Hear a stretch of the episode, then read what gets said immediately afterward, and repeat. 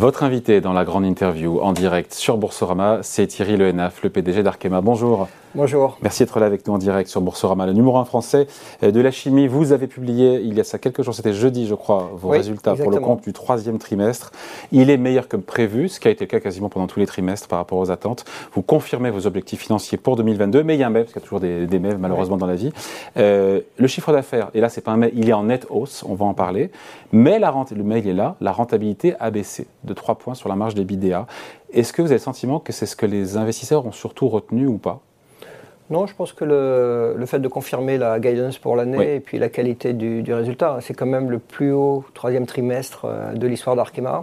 Euh, ont été retenus par les investisseurs, hein, puisque le, cours a bien réagi euh, deux jours de suite hein, après mm. l'annonce.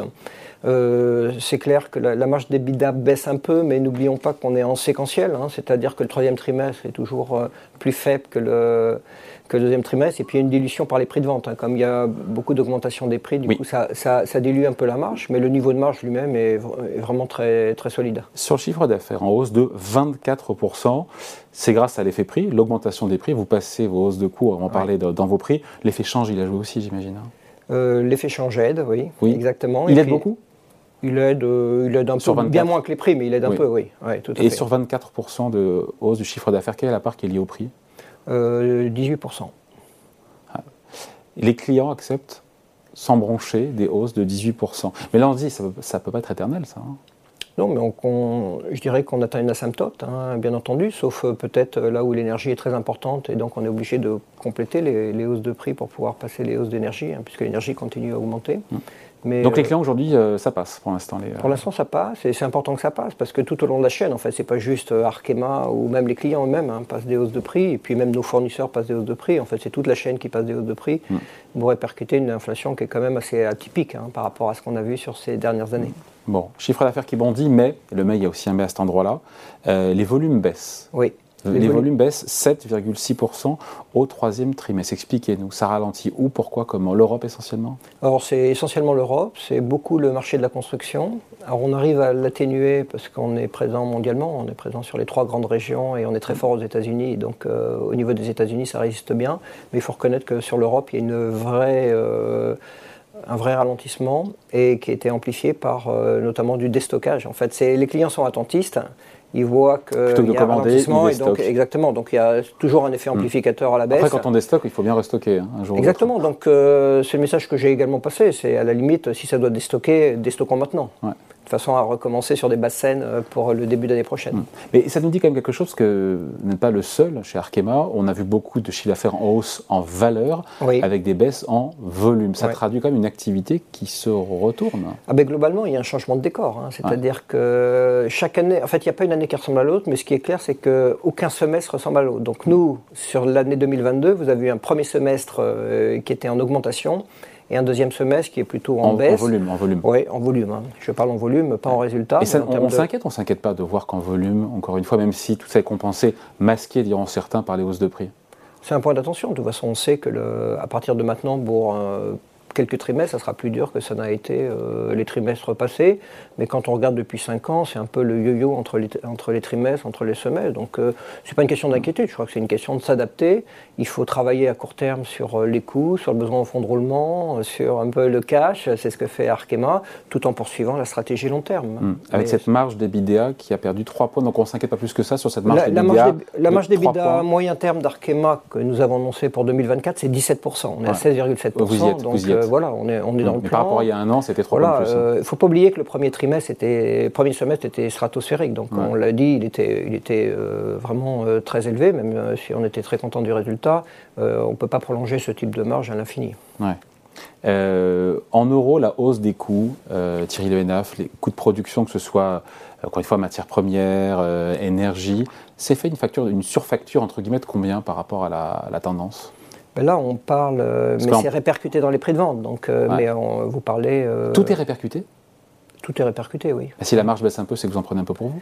Non, si la marge baisse un peu, c'est aussi parce que les prix de vente augmentant pour un EBITDA qui est constant, ben, la division et, ben, fait baisser la marge. Hein. C'est presque mathématique en fait. Oui, raison. Donc voilà, donc il y a un effet de dilution, c'est ce qu'on appelle un effet de dilution. Ah, Mais la facture, oui, est importante. Au niveau, en Europe, la facture de l'énergie a beaucoup augmenté et il faut la répercuter. Donc on est sur des, des facteurs assez importants d'augmentation. C'est un sujet ou pas justement pour vous? Vous avez, alors je sais pas, le chiffre c'est une dizaine ou une trentaine d'usines en France?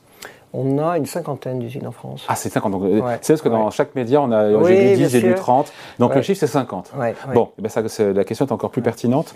Avec cette flambée, encore une fois, de la facture énergétique, l'énergie, ça pèse beaucoup, évidemment, dans votre activité. D'ailleurs, je ne sais pas combien... Alors, moins que ça ne pesait, mais ça pèse quand même de manière importante. Ça représente à peu près aujourd'hui 7% des coûts variables. et les bah coûts variables représentant 45%. Donc c'est oui, important, oui, tout à fait. L'idée derrière, c'est cette compétitivité du site France. Pendant très longtemps, on avait le nucléaire qui n'était pas cher. Euh, voilà, est-ce qu'on perd pas? Est-ce que le site France, au-delà du cas, mais, le cas Arkema est très intéressant, est-ce que le site France ne perd pas en compétitivité face à des usines qui sont hors d'Europe? On pense en Asie, on pense aux États-Unis. Est-ce que c'est des questions que vous vous posez dans votre portefeuille d'usine ou est-ce que, euh, voilà, comment, comment vous le vivez? Comment vous l'appréhendez? Je parlerai déjà plutôt du site Europe que du site France, puisque nous, la France est une plateforme pour l'Europe. Euh, clairement, il y a un déficit de compétitivité. Alors, quand les volumes portent, comme c'était au premier semestre, vous ne le voyez pas trop. Quand les volumes sont plus difficiles, euh, vous commencez à avoir des exports, enfin des imports venant de Chine. Et donc, par exemple, ou même des États-Unis, hein, compte tenu du différentiel de compétitivité, et là, ça devient, ça devient un sujet. Donc, euh, est-ce que ça joue sur notre politique industrielle? Je dirais qu'à court terme, non. À long terme, par rapport aux investissements de développement, c'est un sujet qui se pose pour chaque investissement. Est-ce que vous devez investir aux États-Unis? Est-ce que vous devez investir en Asie Est-ce que vous devez et donc la réponse, c'est que ben, il faut voir dans la durée. Est-ce que le, cette, ce différentiel de compétitivité va rester? C'est un vrai point d'attention. Ou est-ce qu'il va être euh, gommé par les mesures qui peuvent être prises? Mais pour l'instant. Euh, la vérité, comme souvent, elle est entre les deux. C'est-à-dire qu'une partie sera gommée, une partie ne sera pas gommée, et que donc euh, ça, va peser sur la compétitivité et puis sur des décisions d'investissement. Et là, je ne parle pas nécessairement d'Arkema, mais euh, l'ensemble des industriels, c'est clair. Comment on fait pour gérer, euh, Thierry Lenaf, euh, un groupe quand on a aussi autant de vents contraires, autant de, notamment des vents de face avec le contexte économique, l'inflation, le ralentissement, les approvisionnements, etc. etc. C'est plus difficile que jamais, même si on a que, après le Covid, est-ce qu'on peut dire que c'est difficile?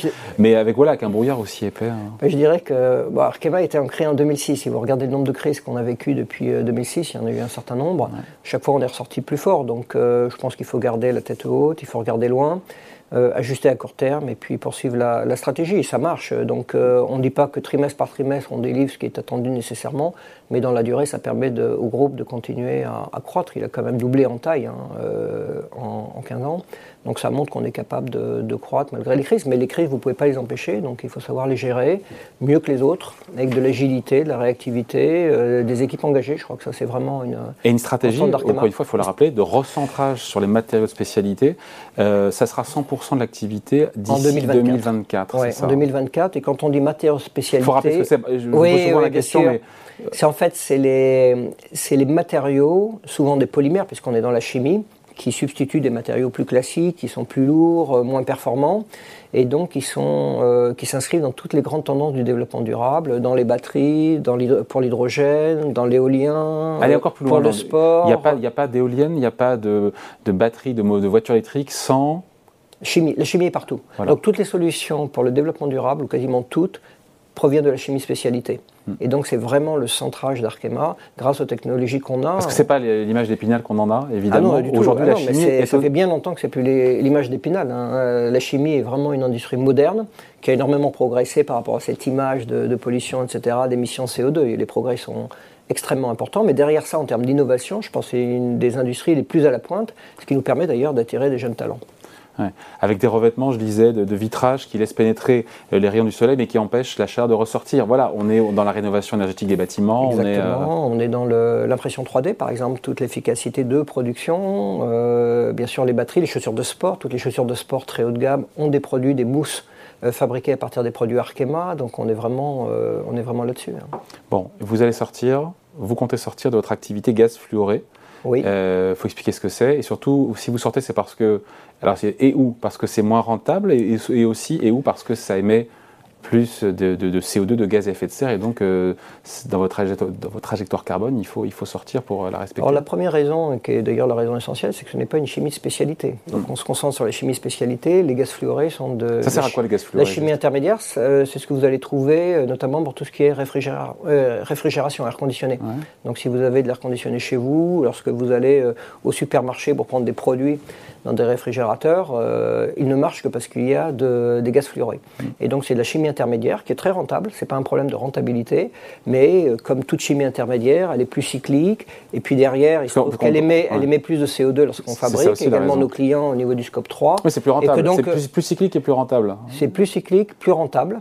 Et par contre, c'est effectivement au niveau du scope 1, 2, 3 plus émetteur que la moyenne de la chimie. Et c'est la chimie intermédiaire qui ne correspond pas à la stratégie d'Arkema. Voilà, de recentrage sur ces métaux de matériaux de spécialité. Euh, on est sur Boursorama, on en parle à chaque fois. Le cours de bourse, 30% de baisse depuis le début de l'année. Vous étiez à 135 mi-janvier, j'ai regardé 135, 136 d'ailleurs mi-janvier. Aujourd'hui, un peu en dessous de 90, 86 oui, Mi-janvier, c'était le point haut. Hein. Oui, j'ai pris le point haut. Bien sûr, vous avez pris le point. Enfin, c'est le point haut de la, de la décennie. Hein. Oui. Donc, on a le, Comment vous expliquez Quand on était introduit en, en, bourse, on était à 27. Ouais. On est monté à 135 euh, dans une conjoncture qui était favorable. Et puis après, il y a eu des anticipations de, de macroéconomie qui se durcit. Comment vous l'expliquez ce recul boursier? Vous ne l'expliquez pas, vous ne cherchez pas à vous l'expliquer ou vous avez une explication bon, Il faut prendre du recul, il faut regarder la bourse dans la durée. Donc euh, après, c'est effectivement, pour nous et les équipes, ça peut être un peu frustrant compte tenu de la qualité du résultat. On, vous trouvez ça on a des résultats les meilleurs de, de tous les temps. Mais euh, derrière ça, je, je pense qu'il y a une raison. Il y a une raison un peu mécanique, c'est que les, les investisseurs dans, sont très prudents actuellement. Donc les investisseurs institutionnels euh, achètent, euh, achètent moins, et puis les, les machines tournent, les tournent plus, les algorithmes. Donc, si vous êtes dans la construction, par exemple, nous, c'est à peu près 28% hein, du chiffre d'affaires d'Arkema. Vous pouvez être dans la mauvaise case et donc baisser. Mais je pense qu'il faut vraiment prendre du recul par rapport à ça. Euh, et continuer à, donc à faire ce qu'on fait. Donc intrinsèquement, le potentiel de, rebond est très fort. Maintenant, la question c'est quand est-ce qu'il arrivera? Ça viendra avec la macroéconomie. Ouais. Et puis euh, avec le fait de continuer à délivrer les, euh, ah, des résultats supérieurs, supérieurs à ce qui est attendu. De ne pas avoir de surprise. c'est pour ça qu'on est. C'était très important de délivrer la guidance qu'on a confirmé 4-5 fois. Euh, alors qu'il y a des profit warning ici ou là. Donc, euh, Et sur 2023, on se quitte là-dessus? C'est un peu tôt pour 2023. On en parle, normalement, on en parle lorsqu'on publie les résultats de l'année. Donc euh, pour l'instant, il y a encore un manque de visibilité.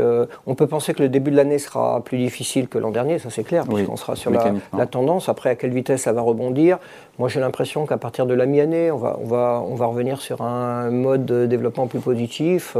voilà, après, chacun a sa théorie. pour l'instant, on se concentre pour bien délivrer, mettre en place la stratégie. On a beaucoup de projets industriels de croissance, donc on les met en place, et puis on parlera de 2023, normalement c'est fin février.